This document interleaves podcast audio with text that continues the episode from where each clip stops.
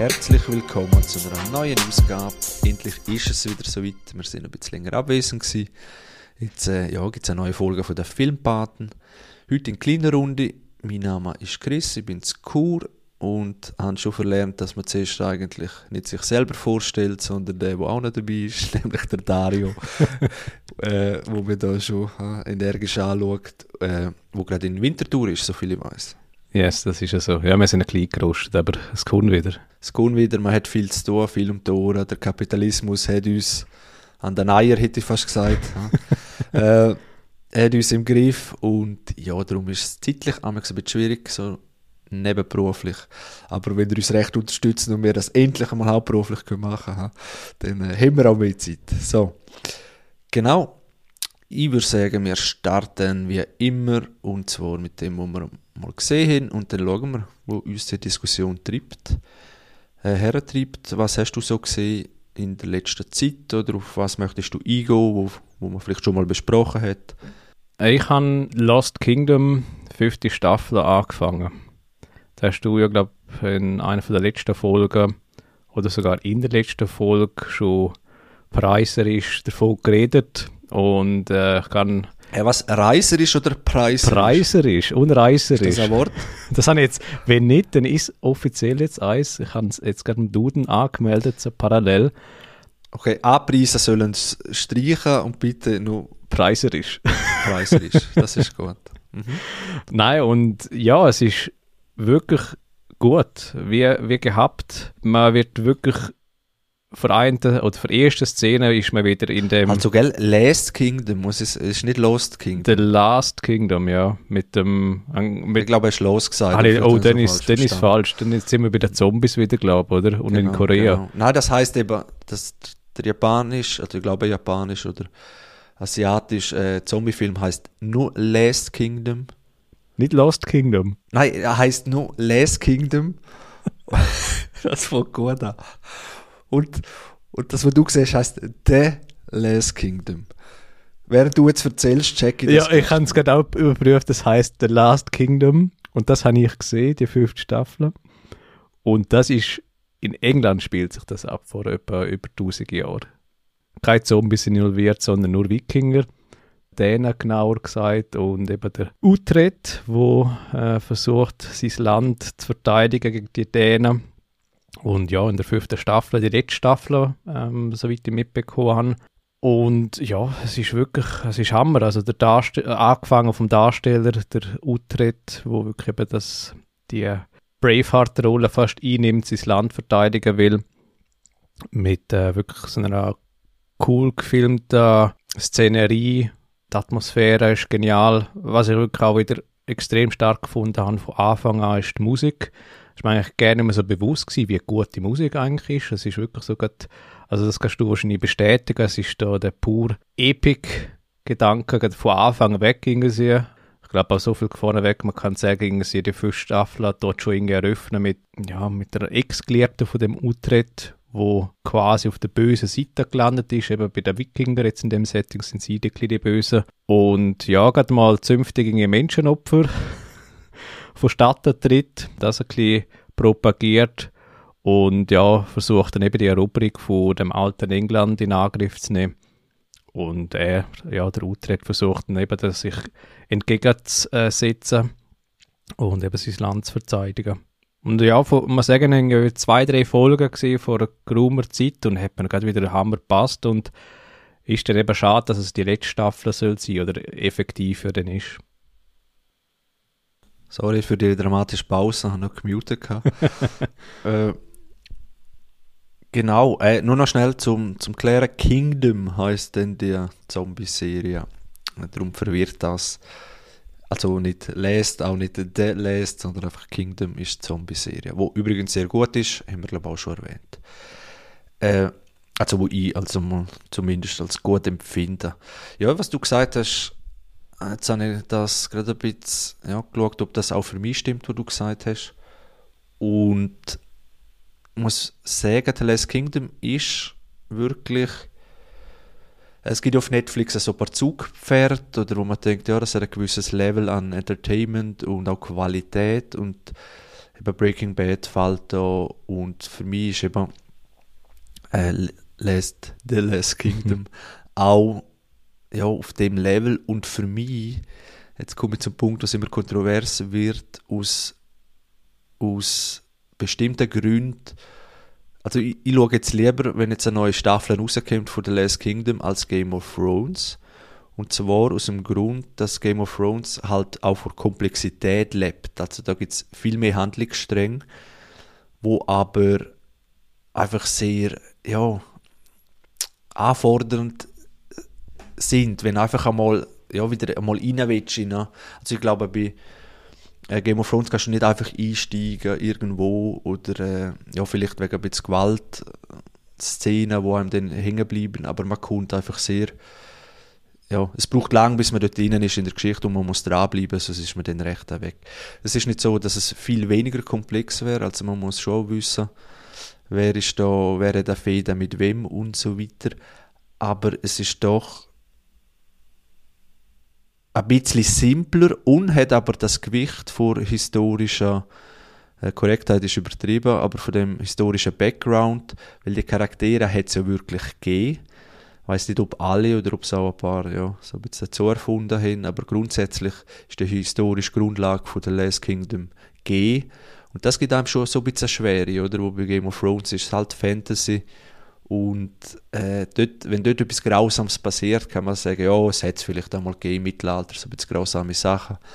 Aber äh, es ist schon Fantasy. Und bei The Last Kingdom, ja, hat, hat auch die, haben die Gewaltszenen und so weiter, wo aber nicht so blutig sind wie bei Game of Thrones, aber doch, äh, ja, auch je nachdem, doch explizit, hat einfach mehr Gewicht. Und so hat die ganze Serie ein bisschen weniger Komplexität, was aber wohltuend ist äh, von der Handlungsstränge, aber gleichzeitig mehr Gewicht und die Schauspieler sind einfach sehr gut.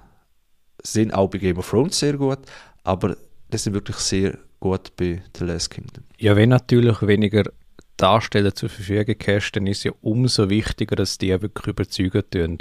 Und ja, wie das jetzt schon genannt hast, also eben der Hauptdarsteller überzeugt, ähm, Nebendarsteller überzeugen auch wirklich super. Und eben das, was angesprochen hast, eben den Vergleich zu ziehen mit Game of Thrones. Was ich bei The Last Kingdom gemerkt habe, eben wo es ja zu Netflix gekommen ist, ich weiß nicht, ob es schon von Anfang an bei Netflix war oder eben irgendwas, wenn ja, die, die Anerkennung gekommen ist für die Serie, dann ist meistens geht dann auch mehr Budget einher. Bei, bei The Last Kingdom hat es sich wirklich gelohnt. Ich finde eben, das Budget, was dann mehr zur Verfügung haben, das haben sie auch mehr können in, in, äh, in Setting einbauen oder einfließen lassen. Also mit uns, das überzeugt auch rein visuell schon. Eben Kameraeinstellungen, das haben wir vorher auch so angedeutet, das ist, das ist hohe Kunst, das ist wirklich auf einem sehr guten Level jetzt schon. Und bei Game of Thrones hat es wirklich auch dazu geführt, dass mehr Budget, wo sie dann hatten, also dort sind sie dann noch viel mehr Millionen gewesen, dass es irgendwie für die Effekthascherei genützt worden ist. Und eben nicht unbedingt ist das gerade so ins Autorenteam eingeflossen. Das haben wir auch schon mehrfach genannt. Das hat dort nicht geholfen. Und bei The Last Kingdom hat man zumindest das Gefühl, eben aufgrund von dem, dass es von der Handlungsstränge weniger komplex ist, es ist, es ist einfacher zu bestimmen, wer gut soll sein und wer eher böse soll sein, aber ohne dass es zu platt wirkt.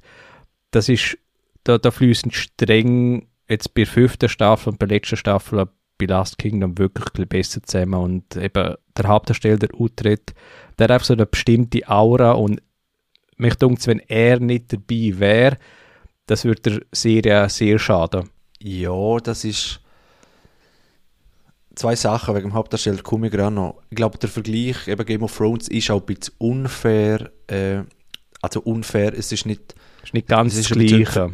Ja, Äpfel und Bier. Es ist eher dann halt mit Vikings der Vergleich. Weil Vikings hat auch historische Grundlage. Also Vikings ist eigentlich genau dazwischen, weil Vikings hat auch so ein bisschen übernatürliche Elemente nicht gerade so wie Game of Thrones, aber hat schon so, spielt sehr mehr Mystik. Äh, einfach noch mehr als, als äh, The Last Kingdom. wo natürlich in dieser Zeit früher, da ist äh, Glaube auch sehr wichtiges Thema gewesen, äh, und man hat an Götter glaubt, also nicht, dass man es jetzt nicht noch, äh, man glaubt ja heute noch dran, äh, zum Teil, aber dort ist halt wirklich sehr, ja, auch an Politik gebunden gewesen. Und ich glaube, eben mit Vikings ist, kann man es besser vergleichen, weil es einfach mehr äh, Hüpfel mit Äpfel vergleichen ist. Und auch bei Vikings, einmal in den ersten paar Staffeln, lebt sehr vom Hauptdarsteller. Äh, jetzt weiß ich nicht gerade, wie er heißt äh, von Vikings. Vielleicht kannst du schnell, während ich da erzähle, schauen, Vikings, äh, der Hauptdarsteller. Und der hat, muss sagen, der ist auf Augenhöhe mit dem Hauptdarsteller, wo ich auch den Namen nicht weiß, von The Last Kingdom, weil sie beide tragen das nicht, dass es ohne sie, das ist ja deine Frage, gewesen, nicht eine gute Serie wäre. Und zwar in beiden Fällen, das glaube ich nicht weil es passiert ja doch viel rundum und Handlungsstränge und es ist gut geschrieben. Äh, von dem her, aber sie tragen das wirklich, weil man identifiziert sich mit ihnen, man fiebert mit mit ihnen, zumal in meinem Fall.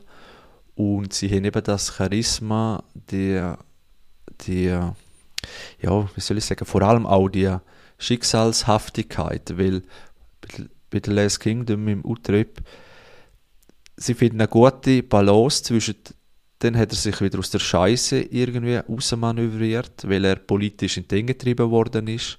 Wer ist Feind, wer ist Freund. Äh, und, und kommt gerade wieder rein. Oder? Und so ist es doch im Leben. Äh, wenn man es irgendwie ja, wieder so hergeschafft hat, kommt dann das Nächste.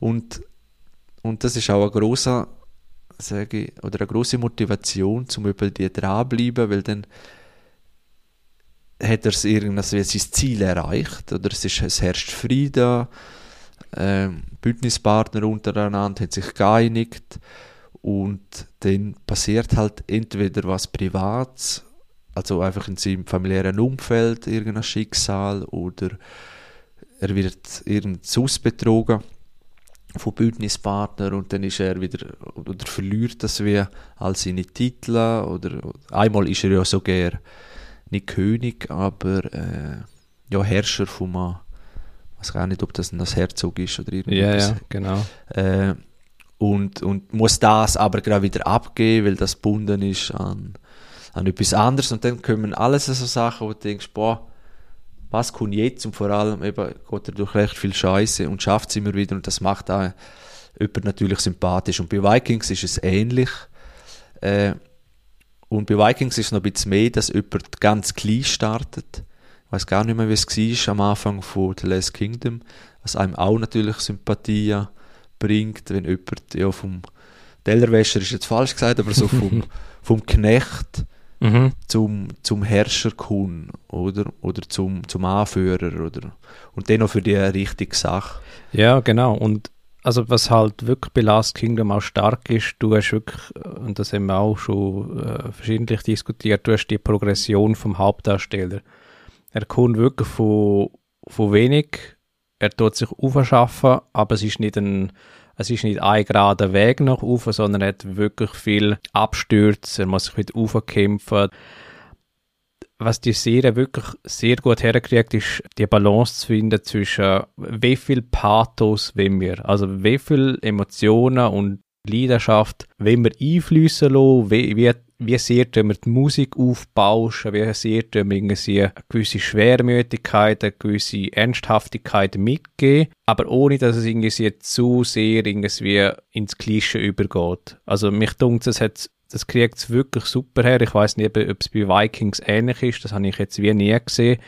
Aber ich könnte mir auch vorstellen, dass es dort wirklich eine Stärke ist, dass es eben die gewisse Ernsthaftigkeit, die gewisse, das gewisse Gefühl von etwas steht vom Spiel. Man weiß, was irgendwie at stake ist, quasi.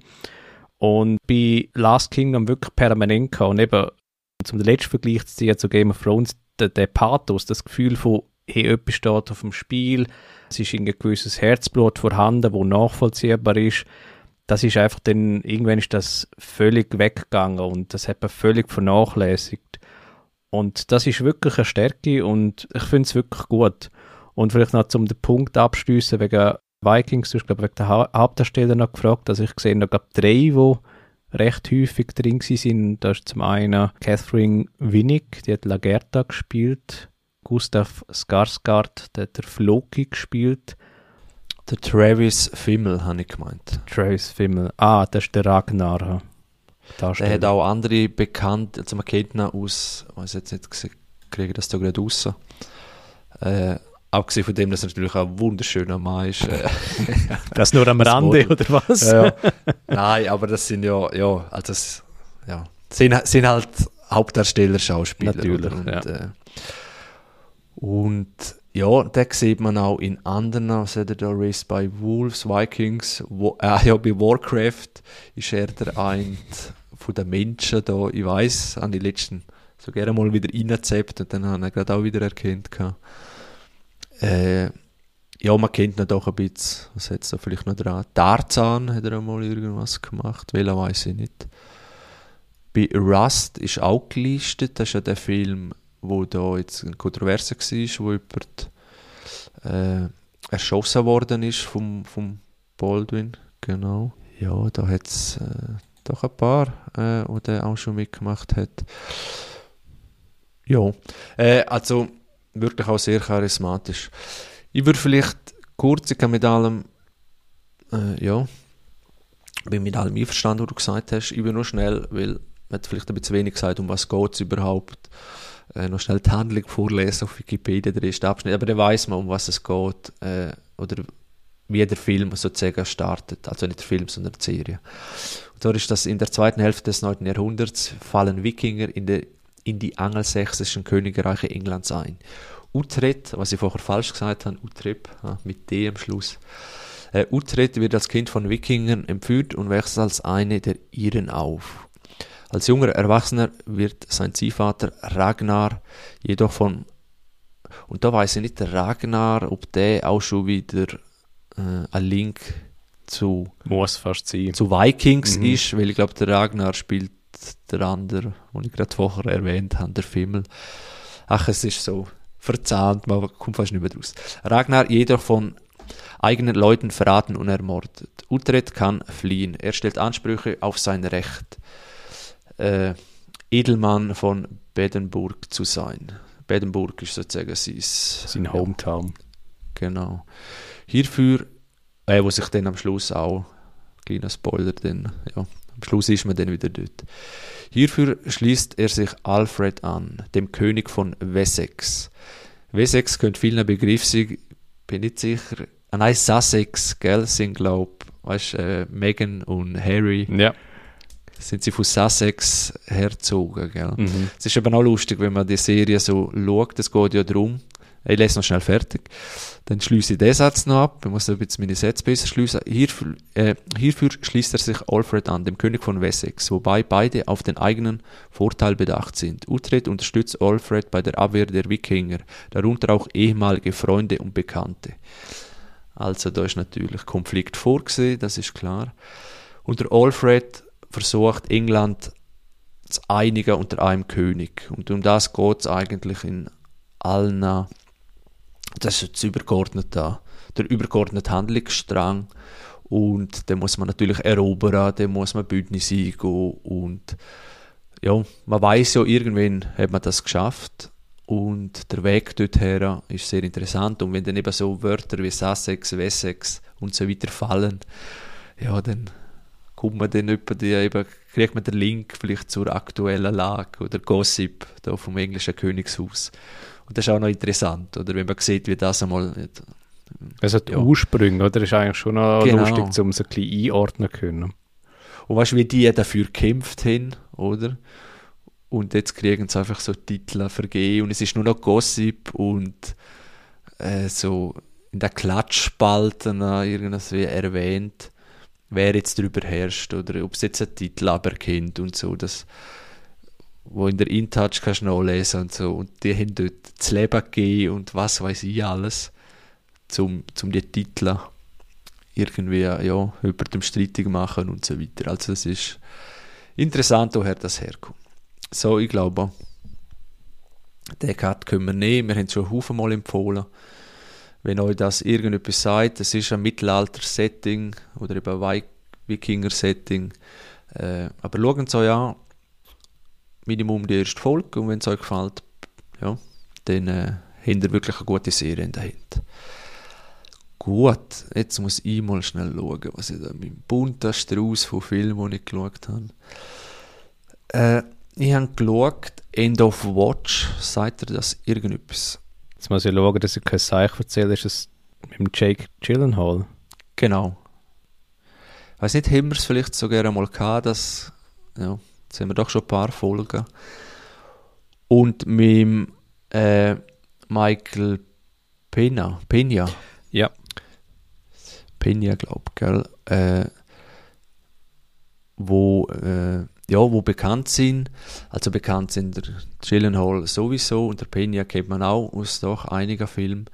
Sie zwei spielen, äh, ach komm, ich lese noch gerade noch mal schnell vor, das ist ein super Ding, der muss nicht sagen, gell? Äh, der Film beginnt mit einer Verfolgungsjagd mit anschließendem Schusswechsel in South Central Los Angeles. Die beiden beteiligten Polizisten, das ist eben der Gyllenhaal und der Pena, äh, die Officers Brian Taylor und irgendwelche Filmnamen da sind eng befreundete Partner beim Los Angeles Police Department. Taylor, ein ehemaliger US Marine, filmt, filmt ihren Alltag zum Missfallen seiner Kollegen und Vorgesetzten für ein Studienprojekt. Das heißt, es fängt ein bezahter Film wie auch Found Footage, also es wird äh, ja, es wird gezeigt, wie eben der Gyllenhaal äh, da ja, hey, äh, so einen Camcorder dabei hat und eben sagt, dass sich für ein Studienprojekt und so. Und dann hatte ich schon ein bisschen Angst gehabt, weil die Found Footage, äh, die haben immer so ein bisschen das Problem, ja, wie tun sie legitimieren, damit jetzt immer die Kamera an ist und immer die richtige Szene filmt und immer und dann habe ich ein bisschen, ja, dann denke das reißt mich vielleicht raus, weil das dann einfach ein bisschen an der Haar ja, beizogen ist, um da das zu erklären, warum jetzt das alles gefilmt wird. Aber dann einerseits lösen sie es, indem es einfach auch normale, also sozusagen die, die unsichtbare Kamera gibt, wo einfach so in allen Filmen sind. Also es wird normal gefilmt, plus aber ergänzt mit den Aufnahmen, wo er macht und die Polizisten haben ja auch Bodycams oder er tut das dort auch so, dass dann auch auf der Brust eine Kamera hin, im Auto hin so eine Kamera äh, kennt man sicher aus unzähligen YouTube-Videos oder Nachrichtenberichten, wo dann ja, irgendein Verbrechen aus dem Auto rausgefilmt wird. Und das kommt alles, fließt auch ein, plus einfach auch noch die normale Kam Filmkamera. Und das gibt noch eine gute Mischung, das habe ich so, weiß ich gar nicht, ob ich das so vom Film ist auch schon so in einem anderen Film gesehen habe, wo das mischt. Äh, und das sucht einem richtig rein, dass man ja, hautnah dabei ist. Und ich glaube, das ist auch wirklich Zutag gewesen, oder die Entscheidung vom Produktionsteam oder Regisseur, wo gesagt hat, hey, das geht einem eine Nähe zu dem Polizistenalltag. Und der Polizistenalltag, der ist halt in den Viertel, wo Gangs regieren und eben Los Angeles, das ist ja, ich weiß nicht, wie viele Dokumentationen ich schon gesehen habe über Gangs dort und die ganzen gesellschaftlichen Verhältnis und dass man dort sich also wirklich ja, es ist jetzt nicht gerade wie, wie die Wikinger davor, aber das ist einfach immer ein Setting, die müssen auch um zu überleben, die haben keine große Chance, abgesehen von Krimi Kriminalität, mit Drogen, mit Prostitution und so weiter. Und das Ganze, in dem ganzen Setting spielt sich das ab und die Polizisten ja, verfolgt man oder äh, begleitet man im Alltag, wo es dann halt eben mal über anhalten und dann gibt, ergibt sich ein Schusswechsel oder eine Verfolgungsjagd und dann kommen sie so in ein, ja, in ein Viertel, wo extrem gefährlich ist, wo sie dann auf einmal merken, oha, da ist noch Menschenhandel integriert, finden sie irgendwelche verwahrloste Gebäude, wo abtrennte Köpfe drin sind und bei und, und wirklich so ganz äh, so ein Massaker vorfinden, wo irgendein ja, Drogenkartell wieder ein Exempel hat wollen statuieren. Ja, das ist einfach äh, ziemlich krass auch zum Schauen, aber es ist die Wahrheit. also die Wahrheit, die Realität. Es passiert ja wirklich. Äh, natürlich auch in Mexiko, vor allem hört man in den Nachrichten, aber eben in den USA ist es auch sehr äh, extrem. Und ja, dann ist man live dabei, wie die da den Alltag meistern. Und es wird immer expliziter bis am Schluss, weil es da halt ein paar, ja, sagen wir, Sachen hochschrecken, die sie vielleicht lieber nicht aufdeckt hätten. Und ja, erzähle jetzt nicht, wie es ausgeht. Und das ist eigentlich der Film. Und er hat mir gut gefallen. Äh, man weiß vielfach nicht, welche Richtung das es geht, ob man jetzt sie zwei begleitet und also man weiß vielfach nicht, sind sie jetzt, also mal am Anfang sind jetzt sie die Guten oder die Bösen überhaupt. Weil als Polizist in Los Angeles darfst du nicht alles nach striktem Protokoll ja, abhandeln, sondern du musst halt auch mit der Ehrenkodex oder mit den Spielregeln von den Gangs spielen, weil sonst kommst du nicht an Informationen, sonst kriegst du keinen Respekt. Und das ist sehr wichtig, weil ja, sonst, sonst bist du einfach nicht dabei und kommst nicht zu dem Ziel, um vielleicht jemanden zu verhaften und so weiter. Und dann, ja, gehen es natürlich auch Sachen ein, die dann moralisch vielleicht weniger gut sind, aber verständlich, warum sie es machen. Äh, aber sie trifft dann gleich nie wirklich ab, eben, dass es dann, äh, ja, die Bösen sind. Aber ich will nicht mehr verraten, weil mit dem spielt vielleicht auch ein bisschen der Film. Mhm. Und ja, hast du nicht gesehen? Nein, eben, ich habe nur gewusst, dass es den Film gibt mit dem Jake Gyllenhaal und das ist einer von seinen besseren Filmen. Also er hat ja nicht viel schlechte, würde man behaupten.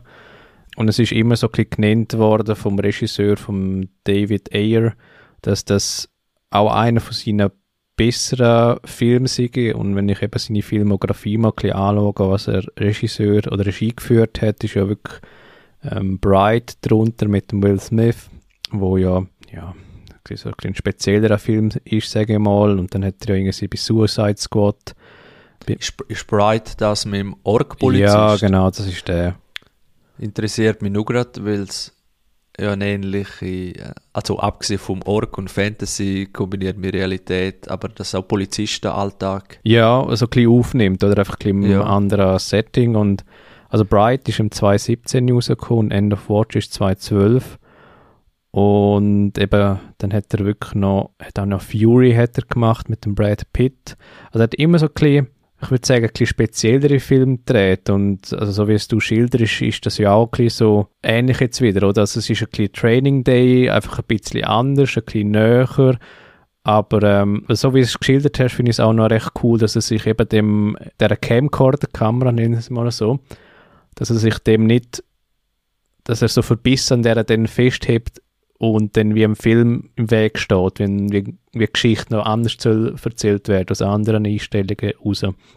Und darum finde ich es auch noch cool und ich finde es auch noch recht spannend, wie du es so geschildert hast. Und ich finde auch, eben das Cop-Genre oder eben so der Alltag ist von, von Cops, das, das nimmt je länger mehr Fahrt auf, eben so aufgrund sicher auch von der Unruhe in Amerika und eben generell die Polizeigewalt ist ja immer so ein, tagtägliches Thema bei ihnen. Und eben jetzt ist ja auch noch die Serie rausgekommen, wieder auf HBO vom The Wire-Produzent äh, We Own This City.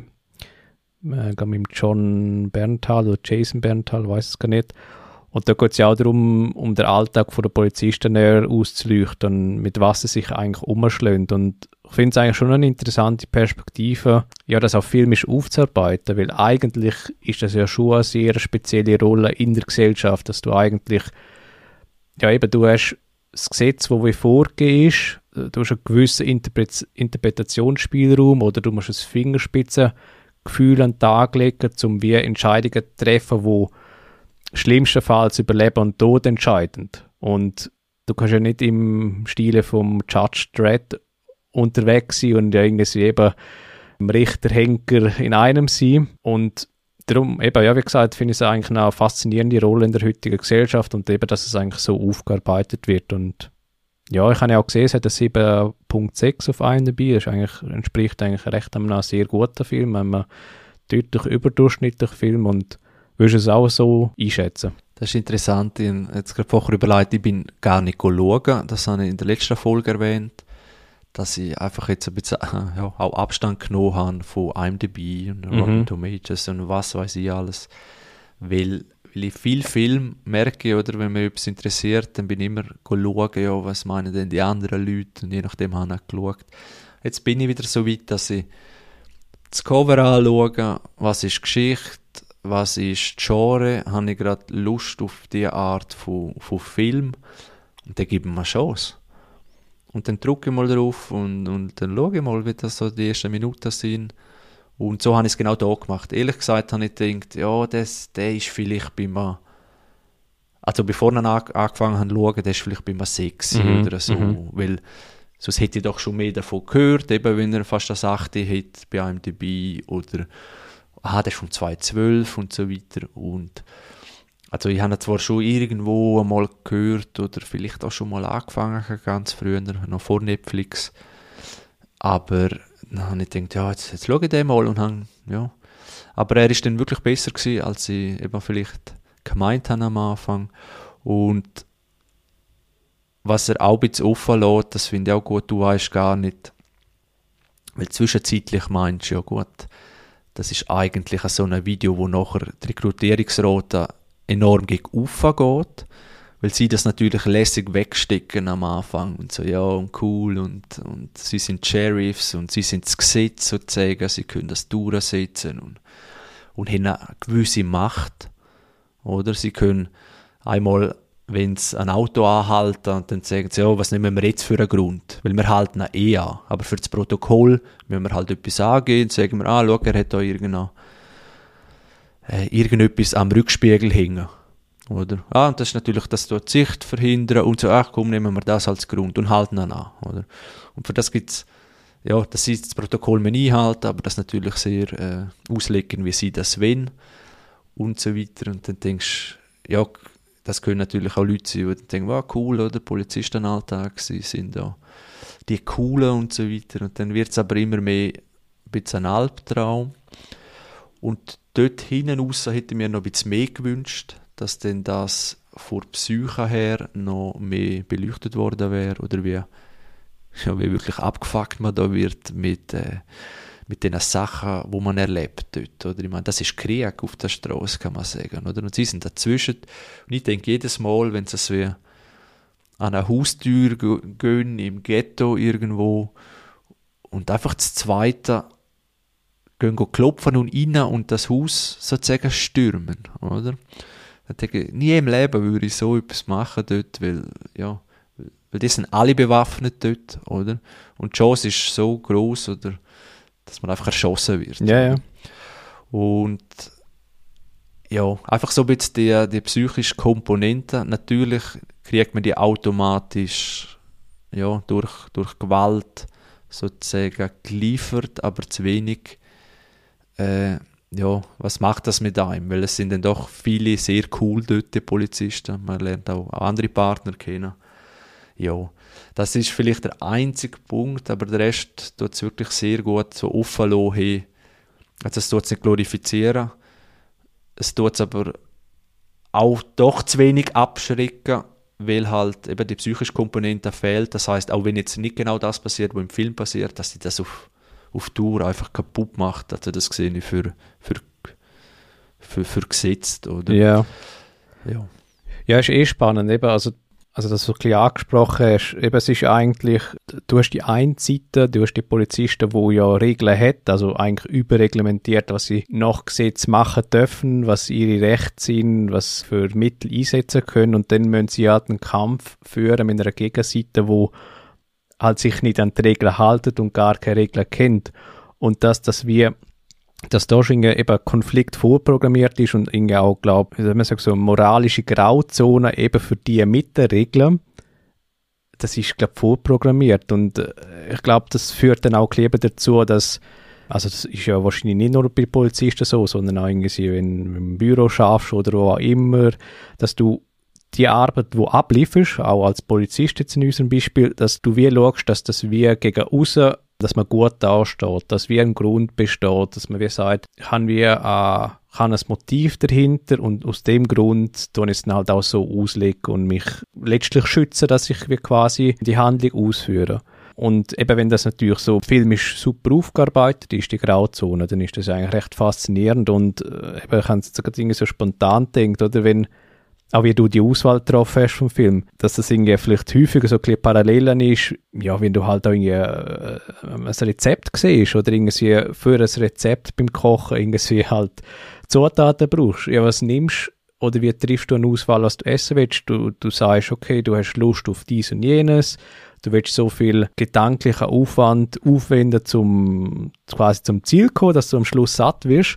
Und dann siehst du halt die Zutaten, die du brauchst. Und wenn du halt wie schon siehst, es ist ein Jake Gyllenhaal dabei, ein Michael, Michael Pena, der Regisseur, die Autoren dahinter und eben es gibt Parallelen zu Training Day scheinbar. Ich glaube, dann hast du auch mehr Gewissheit, dass du die richtige Auswahl triffst und dann bist du halt am Schluss als gesättigter, dann auch raus.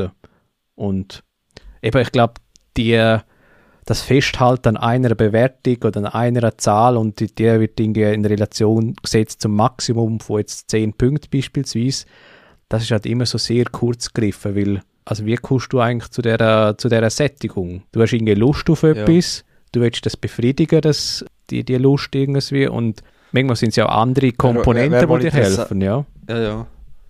Aber das hast du natürlich überall in den Entscheidungen. Oder? Absolut, ja. Schon, äh, ob jetzt an Porno schaust, etwas kochst, an Film schaust, äh, überall tust du irgendwas, worauf hast, hast du Lust oder gehst in Ausgang, gehst nicht in Ausgang, gehst also jede Entscheidung ist ja gemüts-, gefühlsabhängig. Äh, ja, wie fühlt man sich gerade, was braucht man, was möchte man. Und ich glaube, ja, das ist wie du sagst, oder? Ich habe jetzt einfach gedacht, in meine Erwartungen ein bisschen abgeschraubt. Ich habe auch schon mal gesagt, äh, ich habe keine Zeit mehr für einfach nur akzeptablen Film, sage oder Serien, oder? Weil ja, man hat gefühlt immer weniger Zeit. Es gibt immer mehr Serien, immer mehr Plattformen, immer mehr Film. Und man kann einfach nicht alles schauen. Und wenn ich etwas schaue, dann will ich das Beste vom Besten schauen. Oder? Und das ist, von dem bin ich wieder weggekommen, weil ich kann auch sagen, oder für mich stellt sich auch so dar, wenn ich etwas schaue und der Film ist jetzt nicht ein 8 oder ein 9 auf IMDb, aber er hat irgendetwas, wo ich daraus rausnehmen kann. Oder? Das kann auch nur sein, dass ich in der Zeit, wo ich den Film geschaut habe, keine Sorgen hatte.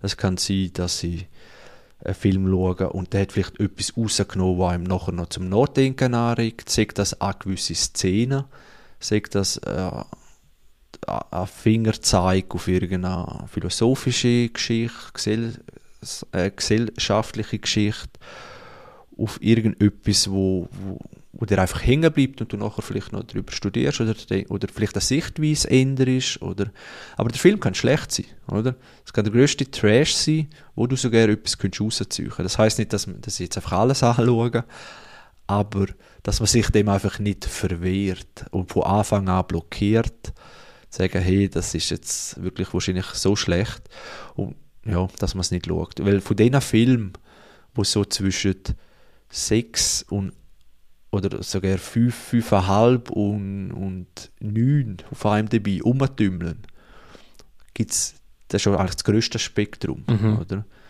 Und wenn du das einfach ausschliessest, oder sagen wir 5 oder einfach bis zu 6,5 oder so einfach ausschliessest, dann äh, ja.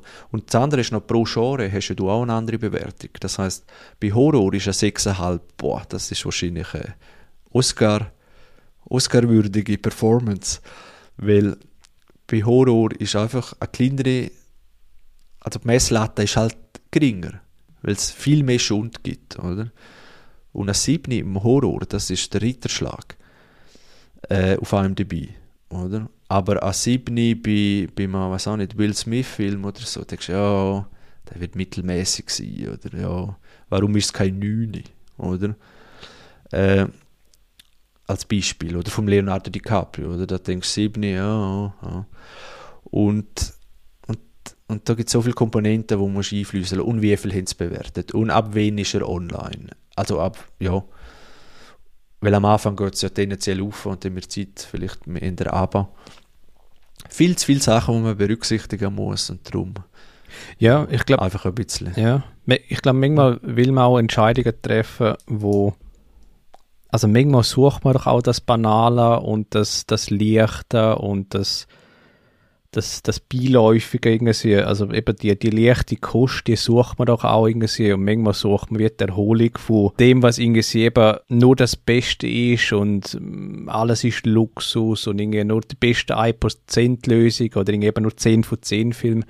Ich glaube, dann kannst du auch Gefahr laufen, dass du in die Übersättigung reinkommst und dass du wie Ansprüche entwickelst, wo du halt immer wieder, ähm, wie soll ich sagen, befriedigen willst. Du willst immer den Anspruch haben, ja, von diesen 24 Stunden am Tag will ich irgendwie 23 Stunden am besten irgendwie meine Zeit ausnutzen und dann eine Stunde schlafen irgendwie und nichtsdestotrotz wäre irgendwie, keine Ahnung, irgendwie 8 oder 10 Stunden Schlaf besser, wo eigentlich ja theoretisch nichts machst, aber halt Energie tankst, für die restliche Zeit effizienter zu nutzen oder effektiver und ja, ich finde es eigentlich schon noch so spannende Ansätze und ich bin auch ein bisschen von dem weggekommen, irgendwie sind nur 10 von 10 zu schauen oder hey, das ist irgendwie das Beste vom Besten, sondern halt wirklich, ja, halt auch situativ zu entscheiden und zu sagen, okay, habe ich jetzt irgendwie Lust auf das und genügt das gerade meinen Ansprüchen und dann tue ich mich auch nicht wie verkopfen und sagen, okay, jetzt muss das irgendwie die maximal, das maximale Ergebnis sein von dieser Zeit, die ich investiere. Das nimmt dir auch einen gewissen Druck. Genau, Druck wegnehmen und ja, was man viel vergisst, weil man immer Disney oder so im Kopf hat und boah, die wollen da eben noch alle, aus dem letzten Franchise noch alles rauspressen und haben die Mittel und dann ist es so eine klar lackierte Brühe von Formeln, die eingeflossen sind, äh, wo irgendwelche Marketinganalyse genau treffen und Zielgruppen und breit abdeckt und dann kommt nichts rechts dabei raus, ist ein bisschen unterhaltsam, aber auch nicht top-notch. Und, und mit, mit dem äh, Mindset bin ich dann an alle Filme ein bisschen hergegangen oder? Sozusagen, ah, die wollen jetzt da noch, aha, das ist jetzt ein rieserisches Cover, das ist jetzt Ding und so. Aber dass ja nicht alle das Budget haben, dass ja nicht alle die Mittel haben, dass nicht alle die Intention haben, oder? Ein Film auf die Beine stellen, so hätten wir alle schon einen gemacht, ist schwierig, oder? Das ist sehr viel, braucht Ressourcen, das braucht, und was mich immer noch fasziniert, äh, weil jeder hat, glaube am Anfang oder als Kind einmal denkt, wenn man dann einmal drauf ist, dass ein Film ein Film ist, das geht ja auch noch, Mhm. weiß man ja als Kind am Anfang auch noch nicht gerade. Äh, ich weiß noch, wo ich ganz klein war, bin auch nicht sogar gemeint, aber ich weiß nicht, hat das jedes Kind oder so, dass jetzt wie im Fernsehen oder du kannst, also da, wenn jetzt du durch den Fernseher könntest steigen, wärst du dort.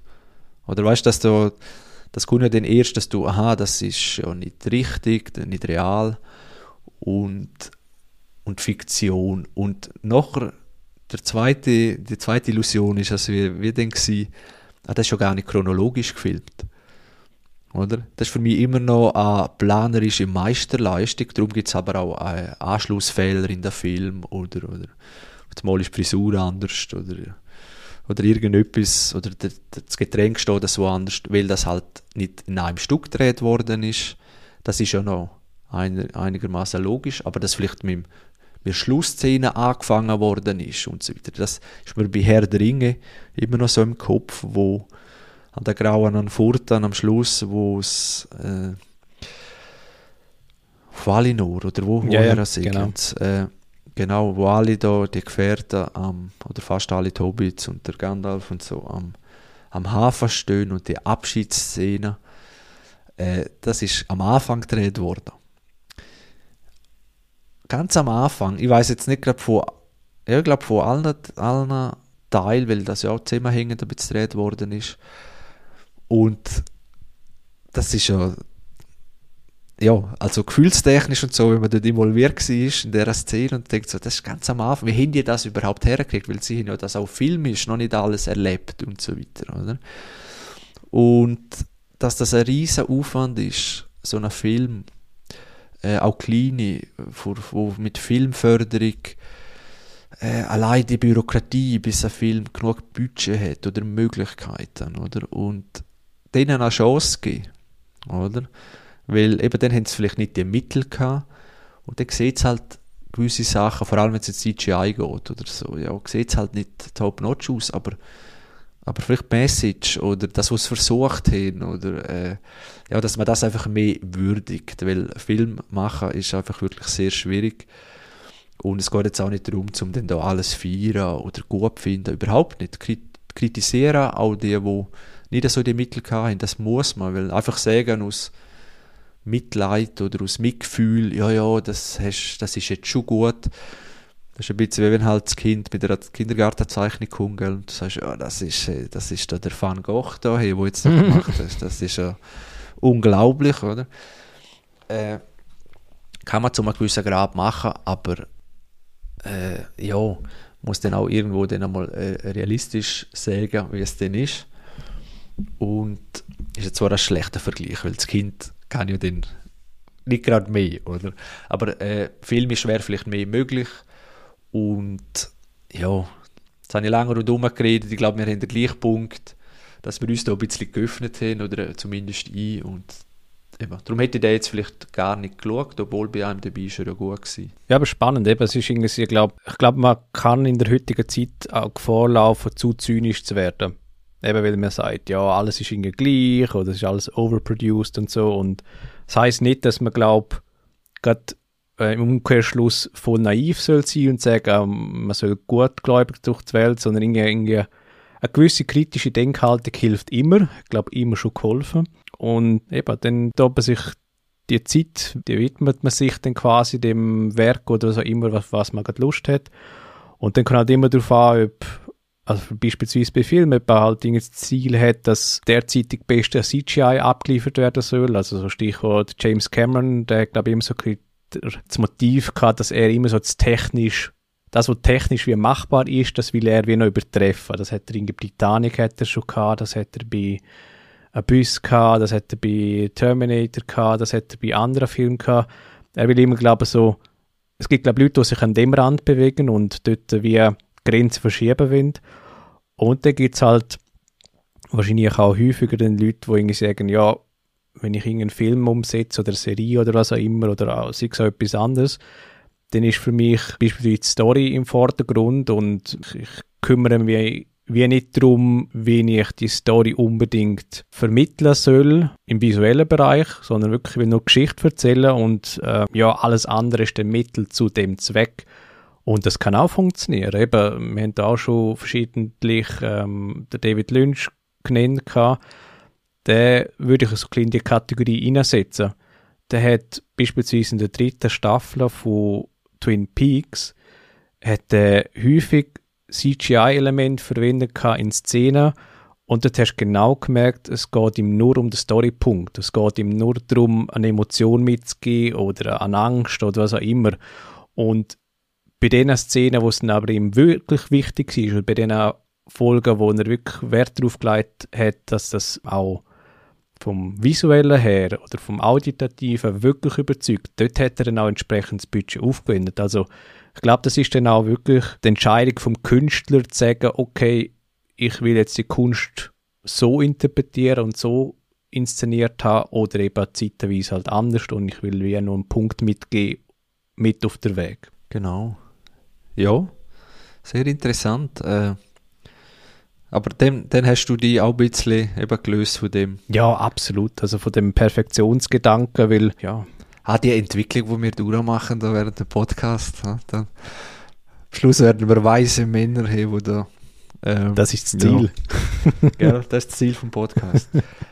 äh, ein Punkt, ich glaube, da können wir weitergehen wo, wo mich gerade noch erinnert an das Gefühl, wo man vielleicht hat, wenn man den äh, End of Watch schaut. Ich nehme noch schnell den Bogen, um das abschließen, weil es eigentlich ein wichtiger Punkt ist, wenn nicht der wichtigste, und zwar die in Anführungszeichen Sinnhaftung oder Sinnlosigkeit von dem Ganzen.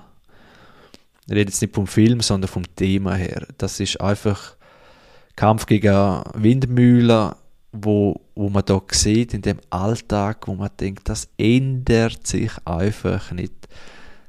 Da schiessen sich die Leute über den Haufen. Es wird kann niemand irgendetwas so richtig dafür, weil die haben so schlechte Startchancen, dass sie in Kriminalität reinkommen und, und deren ihre Kinder haben wieder das gleiche Problem und der, der Zyklus bleibt am Laufen. Äh, es ist immer wieder das Gleiche, was passiert, wird wieder erschossen, wird wieder Grausamkeit, da wird wieder über ja, dann finden sie halt wieder 20 Kilo Kokain und dann und aber es endet einfach nicht und das ist das deprimierendste vom, vom Ganzen es sind nicht die einzelnen Gewalttaten, es sind nicht äh, ja, situative Sachen, die passieren, sondern das große Ganze. Weil eben 2012, oder der Film spielt, äh, was habe ich gesagt, in den 90er. Ja, und es ist ja immer noch gleich, wenn nicht sogar schlimmer, oder? Eben, wenn man Mexiko anschaut, wo einfach die Armee eingeschaltet worden ist, oder? Wo Krieg gegen die eigene Bevölkerung, also natürlich Kriminalität, aber und dann denkt man, muss das so sein? Und mit muss das so sein, meine ich, gibt es da nicht, was muss man anders machen, oder? Und dann, eben, dann kommt man wieder zu Drogen legalisieren. Aber dann findet man wahrscheinlich was anderes, äh, wo die Kriminellen ja, oder die, die, in der Kriminalität landen, wo dann vielleicht in etwas anderem landen, in Bezug auf Kriminalität. Oder muss man einfach wirklich bei Bildung anfangen, bei der Kind, muss man eben gewissen Wohlstand für alle, Bildung, das sind wahrscheinlich die, die Schlüsselpunkte, oder? Und, und das ist so wieder weg in den Ghettos, in den Vierteln, dass das einfach sehr deprimierend ist, äh, weil man den Weg nicht sieht, oder? Weil man sieht, woher, äh, wo, eben, wo Geld in einen Twitter-Kauf hineingeht, oder? Ja, ja. 40 Milliarden oder mehr und denkt, ja, oder wieder schaut, was in den USA da politisch mit Donald Trump und wo, wo natürlich das Gegenteil, oder, wo das alles noch befeuert, wo das alles noch, äh, ja, noch mehr, man hat es ja gesehen mit dem Sturm auf das Kapitol und so, das alles noch mehr schürt, oder? Der ganze Hass, der ganz, das ganze Elend. Und das ist dann schon ein Punkt, wo man sich dann auch wieder fragt, ja, wie sehr widme ich dem Thema? Sagt das jetzt eben ja, durch so einen Film oder eben auch mit den Nachrichten, wo einem ja zwangsläufig ein bisschen überflutet mit, mit negativen Sachen. Oder wie sehr kann man sich rausnehmen aus dem Ganzen, obwohl man auf der Welt ist und aber das Glück hat, in einem der besten Länder, Wohlstand bezogen und sichersten Länder lebt, äh, sich einfach rausnehmen aus dem, weil, ja, also das sind so wirklich, da, da, das sind so die, die Denkanstöße, die der Film zum gegeben hat, weil jede Szene, wo du denkst, ja, gut, jetzt nehmen wir da zwei Drogendealer fest, oder, wo da an der Ecke also am Dealen sind, aber bringt das irgendwas? Und vielleicht bringt es aber was, weil wenn der Kampf um Gerechtigkeit zu einem gewissen Punkt, obwohl eben Polizisten auch korrupt sind und so weiter, oder können sie, äh, weil sonst eben, ja, weil sie selber nicht klarkommen mit ihrem Job oder so, oder das System das, das einfach fördert, dann, äh, ja, also vielleicht braucht es den Kampf, oder? Wo halt gleich, er ist zwar gegen Windmühlen, aber wenn er nicht geführt wird, ja, dann, dann brennt die Welt erst recht vielleicht, oder? Ja, absolut. Also es ist noch spannend, ich habe vor geraumer Zeit mal das Buch gelesen von Simon Sinek. Äh, das könnte gewissen Leuten der Begriff sein, Name. Ähm, der hat auf, glaube, der TED Talk, das ist ja die Reihe, wo so zum Teil Vorträge ähm, Videos sich wiederfinden auf YouTube und so. Das ist eine recht bekannte Reihe und der hat dort, ähm, glaube, das meistgeklickte Video aller Zeiten. Also ist eigentlich durch das eigentlich berühmt worden. Und der hat das Buch rausgebracht, das unendliche Spiel. Und er hat es vor allem im Kontext von Organisationen oder Unternehmen hervorgebracht, aber er hat auch wie parallel gezogen, was du wie im Leben mitnehmen kannst. Und er hat eben gesagt, häufig sind die Personen oder Organisationen am erfolgreichsten, wenn du wie nicht auf Gewinn und Verlust aus bist oder dass du wie das Gefühl hast, hey, den Kampf musst du jetzt gewinnen und wirst auch gewinnen, sondern dass einfach sagst, du willst im Spiel drin bleiben und auf eine unendliche Zeit raus. Und dass du eigentlich wie mit dem Denken reingehst und nicht versuchst, auf ein Endziel hinzuschaffen, das eh nicht erreichbar ist. Und eben, das haben wir vorher auch schon gehabt, das nimmt dir den Druck weg und gibt er halt wie so ein bisschen, oder kann dir aufzeigen, was wirklich wichtig ist. Dass halt wie zumindest probierst, an der Situation etwas zu verbessern und dazu beizusteuern, dass es den Leuten oder deinem Umfeld besser geht. Und ich glaube, das können Polizisten kann das der Fall sein. Das kann sonst im Leben der Fall sein, dass du halt wirklich versuchst, dich selber zu bessern, ohne ein Endziel zu haben.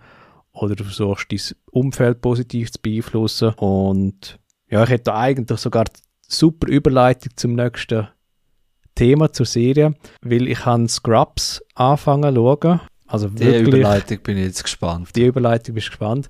Ich habe jetzt wirklich, glaube drei oder vier Staffeln schon gesehen, weil ich ja unter anderem seit neuem Disney Plus Abonnent bin und dann hat sich das dort Eigentlich mal der Medizinstudium äh, Nein, das, der, Zug, der Zug ist abgefahren. und sie haben dort, also Scrubs, ich glaube, das ist für alle Begriff, ich glaube, da muss ich nicht gross darauf aufmerksam machen, eben, ähm, wo eigentlich gewisse Leute, die Krankenhausangestellte sind, also Ärzte und aber auch Krankenschwestern und auch zum Teil äh, Hausmeister oder ähm, im Fokus sind und eben eigentlich aber auch, also natürlich ist es eine komödiantische Abhandlung, ähm, aber es gibt dann gleich so zum Teil Bezüge auf ernste Themen, auf, auf gesellschaftliche Themen und sie haben dort auch irgendwie mal darüber reflektiert, warum sie das eigentlich machen, was sie machen in dem Krankenhaus oder in dem Spital. Weil egal, ob sie jetzt quasi am Tag X zehn Personen das Leben retten, am nächsten Tag hast du wieder zehn Personen, die sterben. Und sie können eigentlich, was sie machen können, ist versuchen, wie Einfluss zu nehmen im Rahmen von ihren Mitteln, aber eben über Leben und Tod zu einem grossen Teil entscheidend irgendwie, äh, ja, kann man auch sagen, das Schicksal, das ist vorbestimmt oder das ist der pure Zufall. Und ja, sie haben halt dort wirklich die Parallelen, die sie zum Teil ziehen. Und ähm, ja, eben vielleicht so zum den Bogen zu schlagen, also Scrubs habe ich immer früher sehr punktuell gesehen, auf, glaube Pro 7 ist das immer wieder gekommen. Ich glaube am Nachmittag, soweit ich mich richtig entziehe. Ja, also nicht nur, also der ganze Nachmittag, ich glaube, das ist, abgesehen von Simpsons, ich glaube, Scrubs gelaufen. Mhm. Ja, und eben, also äh, ich habe es immer so punktuell aufgeschnappt und äh, meistens habe ich so ein bisschen Vorurteil, wenn ich es gesehen habe, ja, das sind irgendwie nur so einzelne skurrile Szenen, irgendwie so die Tagträume, für was sie eigentlich bekannt ist, einfach in, in extrem. Aber wenn dann halt wirklich so ein bisschen Serie ein bisschen länger verfolgst, über Staffelweise eigentlich die Charaktere begleitest, dann merkst du schon so ein bisschen die Spannungsbögen, die Handlungsbögen, wo... Ja, Scrubs, Scrubs ist tiefer, sie ja, haben auch ist emotionale, tiefer, ja. emotionale Folgen. Also ich muss sagen, ich habe es punktuell geschaut, ich habe nie eine Staffel oder am Stück oder so geschaut, aber ich bin auch schon in Szenen ja, reingekommen oder habe ich gerade angeschaut, wo dann es wie, ja, dann eben Patient, der es Bezüche hatten, also wie dann gestorben ist und dann haben sie aber gleich noch, ja, wie gehen sie damit um, oder? Äh, natürlich immer ein bisschen noch komödiantisch, eben mit den Tagträumen oder mit so ein paar lustigen Szenen halt. Äh, aber das haben sie zum Teil auch weggelassen in gewissen Bereichen, wo es dann wirklich eben ein bisschen emotional oder tiefer geht. Und, und das ist Scrubs stark, ein bisschen in dem Spagat. Ja, ja es ist wirklich, ich finde es wirklich dort so spannend, eben, dass du zum einen hast die Running Gags, wo der Arzt, wo glaube immer, äh, egal ob irgendwie etwas im Auge hast oder am, äh, keine Ahnung, am Hals oder so, er, die Patienten müssen sich immer komplett ausziehen äh, von dem und dann natürlich der Hausmeister, der irgendwie immer die sehr zynische Ader hat und er dort sich Geschichten erfinden und, und niemand weiß, was er jetzt wahr ist davon und aber eben dann hast du Nebendarsteller oder Hauptdarsteller, die dann immer so die, die Deepness haben, neben dem Oberflächlichen, wo ja gleich stattfindet. Und mit uns es dort wirklich so zum Teil die das Menschsein recht gut aufzeigen, eben so in überspitzter Form. Und ich habe dann eben auch noch geschaut, eben der, der, der es produziert hat oder äh, entwickelt hat, Scrubs, ist der Bill Lawrence. Und habe es mir wundert genommen, was so sein Werdegang ist, seine Karriere und habe gesehen, dass er bei Ted Lasso dann gelandet ist.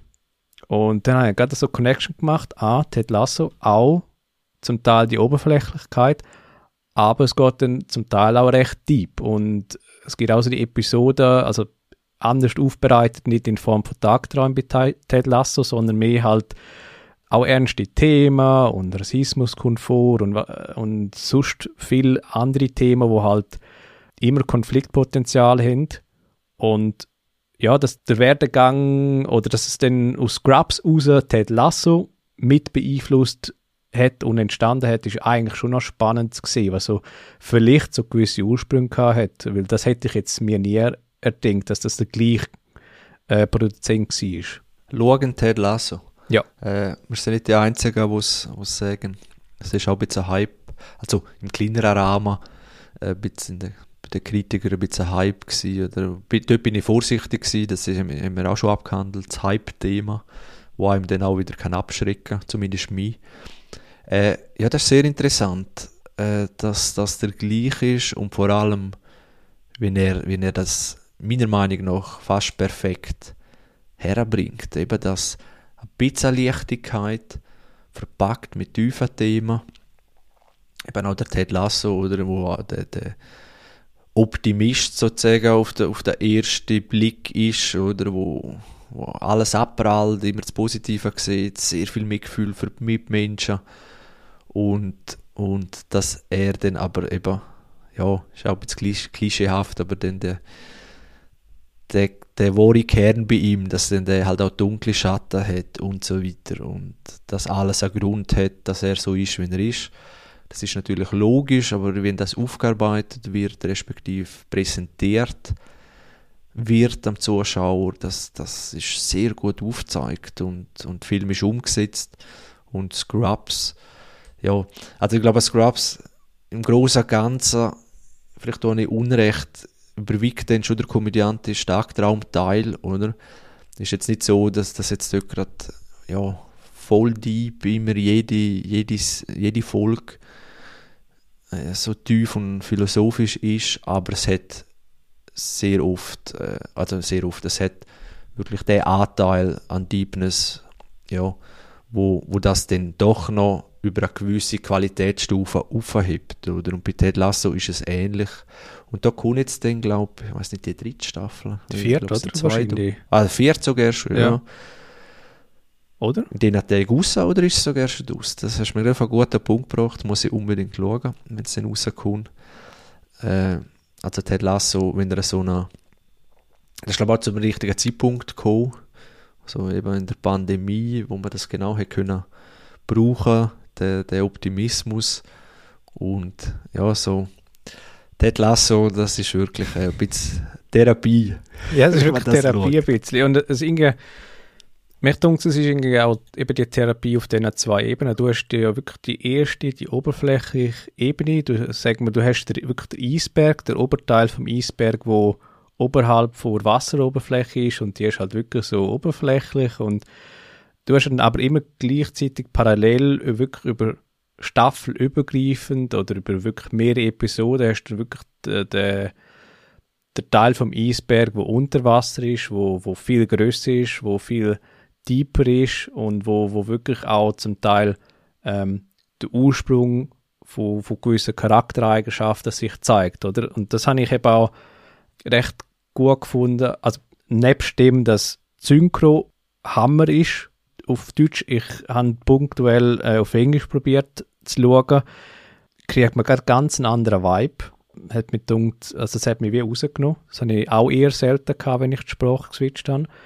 Also es hat wirklich für mich passende, also die perfekte Synchronstimme. Synchro selber ist super. Sie haben wirklich auch, glaube Sprüche, die vielleicht im Englischen noch funktioniert haben, haben sie auf Deutsch umfunktioniert und ergänzt. Hat so ein bisschen Stichwort auch so Bud Spencer, Terence Hill Territorium, wo sie wirklich so ein bisschen ergänzt haben. Super.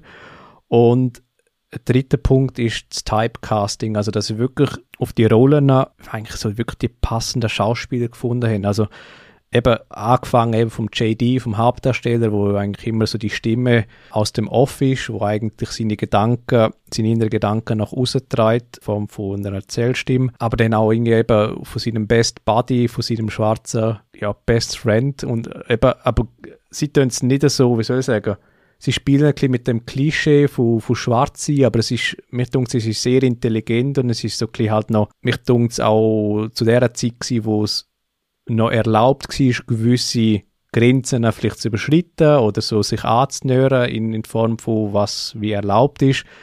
Das ist vielleicht heutzutage schwieriger geworden. Ja, und ich, ich habe es einfach passend gefunden und dann auch irgendwie beim zynischen Mentor, der Dr. Cox, wo einfach, also der, der Schauspieler, der ist einfach wie, also man hat das Gefühl, der ist auf die Welt geschickt worden, um die Rolle zu spielen und er, er hat sie perfektioniert. Und eben immer mit dem gewissen Zynismus, wo aber eben im Negativen irgendwie dann halt in, in Alkoholismus übergeht und eben dann irgendwie auch das Gefühl von, ja, für was mache ich es eigentlich? Eben, mich denkt so, die Gratwanderung kriegt Scrubs sehr gut her und eben das hat sich dann eigentlich letztlich perfektioniert bei Ted Lasso, die, die Gratwanderung.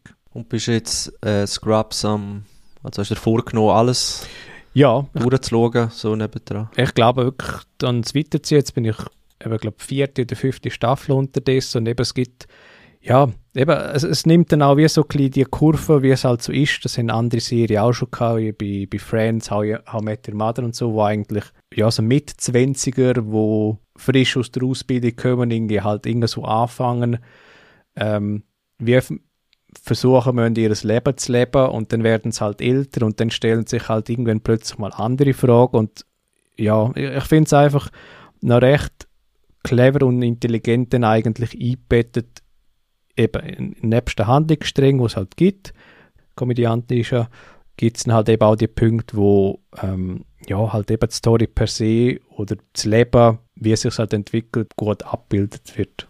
Äh, Herzenflügend dazu, wenn du natürlich Scrubs so lobst und reinbringst und weil ja, Scrubs hat eine große Fan gemeint, äh, wo ja, also ich kenne ganz viele, wo Scrubs so durch, durch ihr Studium begleiten. Muss nicht Medizinstudium sein, einfach so durch, ja, es, es, es hat auch doch ein bisschen mit Erwachsenwerden, eben man ist immer Beruf, sie, sie führen ja glaube ich auch eben halt ja, Studenten an. führen es eigentlich auch, oder? Ja. Eben und, und, und haben dann mit vorgesetzt zu kämpfen und so, also rein, auch wenn man es rausnimmt aus dem medizinischen Themengebiet, kann, kann man da ganz viel rausnehmen oder auch eben alltägliche Sachen.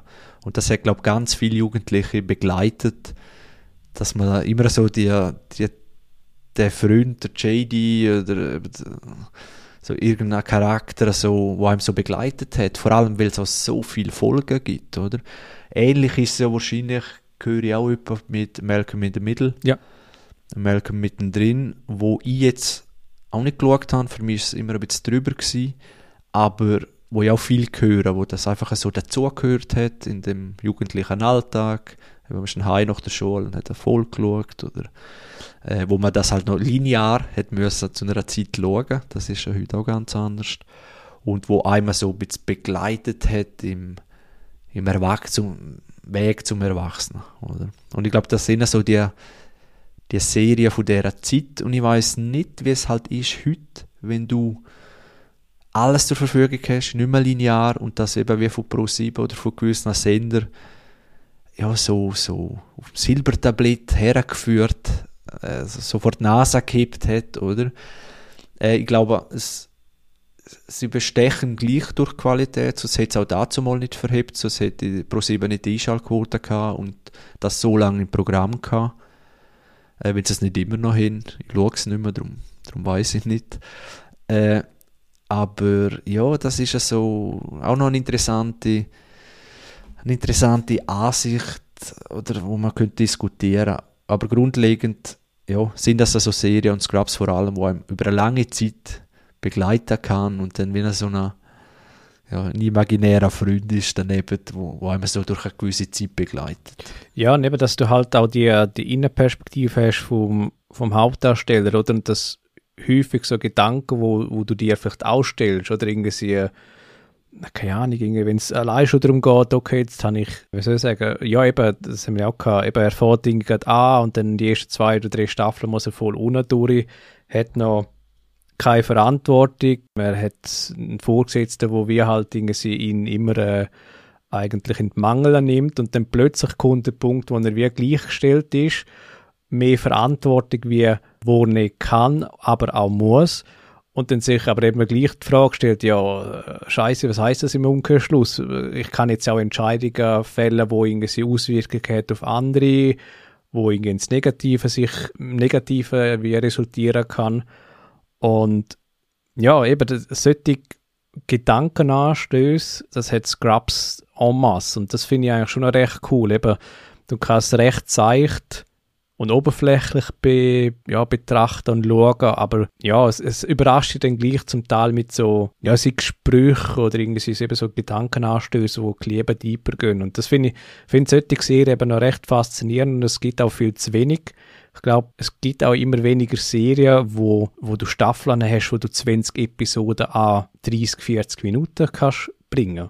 Also, ich glaube, wir könnten wahrscheinlich, wenn wir uns anstrengen würden, knapp irgendwie, ja, zehn nennen oder so. Aber heute, also früher ist das ja eigentlich gang und gäbe gewesen, dass wenn du Staffeln rausgebracht hast, dann hast du das halt irgendwie im Herbst hast angefangen und dann ist das über, über die Winterpause ist das halt noch weitergegangen. Und heutzutage, wenn du Glück hast, kriegst du, wie bei The Lost Kingdom, Last Kingdom, verdammt, zehn Episoden, that's about it. Und ja, alles andere ist Bonus. Ja, das, das wird mir gerade momentan zum Verhängnis bei Better Call Saul oder so, wo jetzt glaube ich auch nicht äh, 20 Folgen geplant sind, weiß nicht, sind es 10 oder so. Vielleicht tue ich jetzt gerade Unrecht, aber es sind nicht so viele. Wo das Thema haben wir auch schon gehabt. Eben, ist jetzt besser, lieber weniger, dafür qualitativ extrem gut?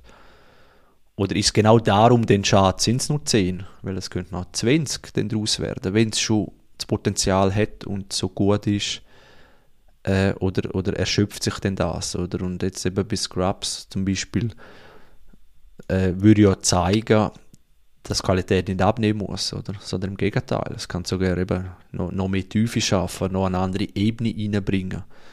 Und dieser Ansicht bin ich eigentlich immer gewesen, oder? Wenn es schon ein gutes Thema gibt oder eine gute Machart, äh, dann dann glaube ich, scheitert es meistens nicht unbedingt. Es kommt je nach Stoff drauf an natürlich. Ist es von einer Vorlage kommend oder ist es, ja, lässt sich unendlich weiterschreiben sozusagen oder ist es einfach einmal auserzählt? Also da gibt es ganz viele Ebenen.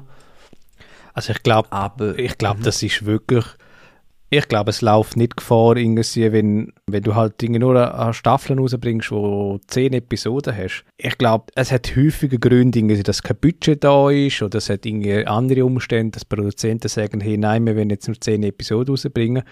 Ich bin nach wie vor überzeugt, dass auch die heutigen Macher genug Kreativität hätten, um noch viel Themen oder viel mehr Geschichten in dem Setting abzuliefern.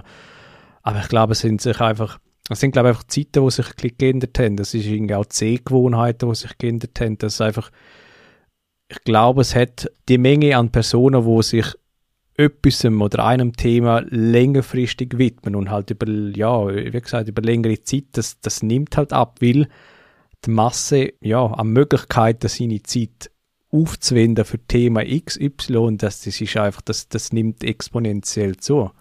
Und das ist, das ist schade es hat aber auch Vermarktungsgründe. Man sieht es an äh, Musikalben. Wer bringt noch ein Musikalbum raus mit 20 Songs? Niemand. Niemand. Oder ich wüsste nicht. Oder selten, weil, sehr selten, ja. Ja, vielleicht noch die ganz großen, eben die Rolling Stones nochmal etwas raus, kann ich mir schon vorstellen, weil die haben vielleicht auch noch 600 Songs im Petto oder was noch nicht veröffentlicht haben und da gibt's, oder Best-of-Albums und so Sachen. Aber so, ja, ein bisschen jüngere Stars oder so, jetzt einfach so ein Album, ein Konzept, weil ein Album ist ja wie, das ist über eine Einleitung gegangen und dann über äh, bestimmte Themen und dann, also je, natürlich nicht alle, aber ich brauche jetzt nicht mehr aus. Schlümpfe. er hat das ja schon Schlümpfe. Äh, ja, hat das eine Geschichte erzählt, je nachdem, oder so ein Album, wie so ein bisschen Kapitel von einem Buch, äh, ein Konzeptalbum halt. Und das ist sehr rar bis eigentlich non-existent geworden, weil auch das mit dem Algorithmus und Spotify und, und preislich und eben, das, Musik ist ich glaube, günstiger geworden. Es ist jetzt noch schwierig, weil das Abo-Modell und so alles Einzug genommen hat. Aber der Einzelsong ist vielleicht viel günstiger für jemanden, äh, als natürlich vorher, wo, wo ja, dann 1,50 hat vielleicht ein Song gekostet, oder wenn du das Album gepostet hast. Natürlich hat es dann dir gehört. Äh, egal, weil die CD hast nicht wieder müssen zurückgeben Aber ja, das will ich ein sagen, oder? Auch, auch dort ist es weg zu weniger, oder? Es sind Single, Singles, die auf den Markt kommen. Und das Gleiche bei der Serie äh, ist man auch weg, eben eine Serie, wo einfach so, ja, die lassen wir mal laufen, oder? Das hat natürlich finanzielle Sachen im Hintergrund. Man hat es bei Game of Thrones gesehen, oder? Wo in der letzten Staffel, wo, gut, ist dann umgekehrt gewesen, wo eigentlich HBO hat mehr wählen und, und äh, Showrunner haben dann gesagt, weniger, normal ist es eher umgekehrt, kann ich mir vorstellen. Äh, und, und wo das natürlich im Hintergrund noch ganz viel wirtschaftliche Komponente hat und so. Und, und ich glaube, das ist eben noch ein wichtiger Punkt, warum die Serien dann so, oder ein wichtiger Einfluss, warum die Serien auch kürzer, kürzer werden. Und, aber ich glaube, Dinge werden kürzer, dafür die einzelnen Folgen länger. Bin nicht sicher, Ja, ob die Entwicklung Das stimmt, könnte sein, aber, ja. aber es, kann, es sind ja mittlerweile ja, fast halbe Filme. Ja, ja, oder? das stimmt. Ja, und ich glaube, früher hast du auch viel mehr Themen innerhalb von einer Serie können abhandeln. Also eben irgendwie Six Scrubs oder andere Serien, wo einfach du hast eben du hast die, die lustigen Themen, du hast die, die tieferen Themen hast auch in der gleichen Staffel oder in der gleichen Serie besser gesagt drin gehabt. Und heutzutage sind, glaube viele Menschen ein zu dem also es hat natürlich eben aus Gründen von Marketing, was auch immer, sind ein bisschen zu Konsumenten verkauft von okay, da noch ein Häppli, da noch ein Häppli, da noch kurz irgendetwas nehmen. Ich glaube, man hat mm, viele Menschen zu dem hergezüchtet, dass innerhalb von 10 Minuten Häppli kannst du da noch einen Podcast hören, da kannst du noch 5 Minuten etwas lesen, dann kannst du da noch irgendwie, äh, theoretisch noch etwas gamen, dann kannst du essen, dann kannst du dies und jenes machen, Sport und so weiter und so fort, Leute treffen. Es ist halt, du, du hast, du hast glaube immer mehr Möglichkeiten, dich irgendwo zu involvieren. Und das Rausnehmen, das ist, glaube ich, immer schwieriger geworden, wenn du es nicht bewusst machst. Ja, das unterschreibe ich genauso. Äh, die Frage ist, wo tun wir jetzt noch investieren? äh, in dem ganzen Thema. Nein, das ist natürlich ein großer Fundus an, an ja, auch philosophischen Aspekt und ja, wo wir, glaube ich, alle drin sind in deren Entwicklung und vor allem nimmt es mich Wunder, wo geht es noch her, die ganze Entwicklung. Das werden, glaube ich, ein Thema für eine andere Folge, weil jetzt habe ich gerade das wo gehört, oder eben der Next Step, das ist vom, ah, wie heißt der, äh, der Physiker, wo da so mit Zukunft forscht, der, ah, du hast auch schon ein Buch darüber gehabt, eben, wo, wo so in Zukunft schaut, wie viel Science Fiction wird. Englischsprachiger Raum, ja. Ray Kurzweil. Ist das der? Nein, Ah, Mich Michio Kaku. genau, Ja. der Kaku, genau. Wo dann eben gesagt hat, wo geht es her im vielleicht filmischen, äh, und zwar hat er gesagt, eben, es ist von Stummfilm, also ich, ich reise es kurz an und dann tun wir es dann so ein anderes noch mal ausführlich vielleicht, wenn es etwas hergibt. Es ist ja zuerst sind es einfach nur, also zuerst ist einfach Bild gewesen, dann bewegt Bild, aber ohne Ton. Und dann ist schon schwierig gewesen, vielleicht Emotionen oder so über das, ja, so richtig sich reinfühlen und dann ist der Ton noch dazugekommen. Und Farbe oder Farbe und den Ton. Oder Thema, das weiß ich jetzt nicht einmal. Also es ist immer ein Layer draufgekommen, wo wir mehr reingesogen werden, oder?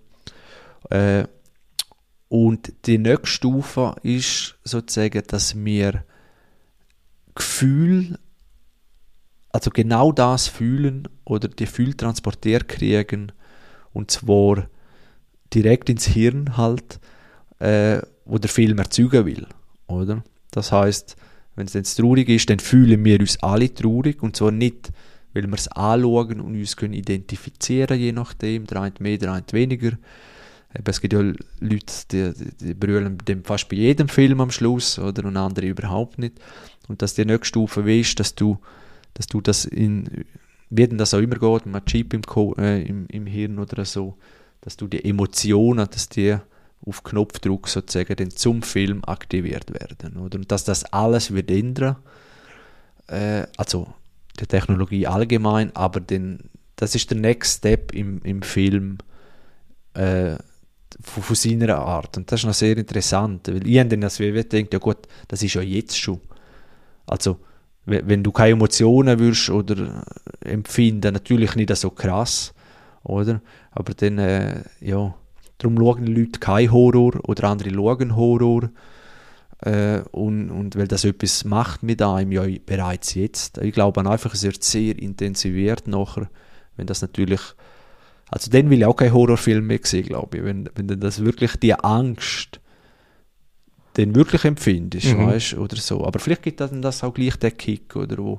Man weiß es nicht, aber das ist sehr eine interessante Ebene. Er ist wirklich interessant und einfach noch, nur ein Gedanke dazu. Es ist, glaube das, das haben Menschen, glaube immer schon gehabt, eben so der, der Drang nach Geschichten, nach eben der Eskapismus in, in, in andere Welten und ja, dass jetzt Unternehmer oder Technologie jetzt äh, schon in die Richtung denken, das ist natürlich, äh, wie soll ich sagen, im besten Fall ist das faszinierend, das ist ja spannend zu sehen, was sich das entwickeln wird.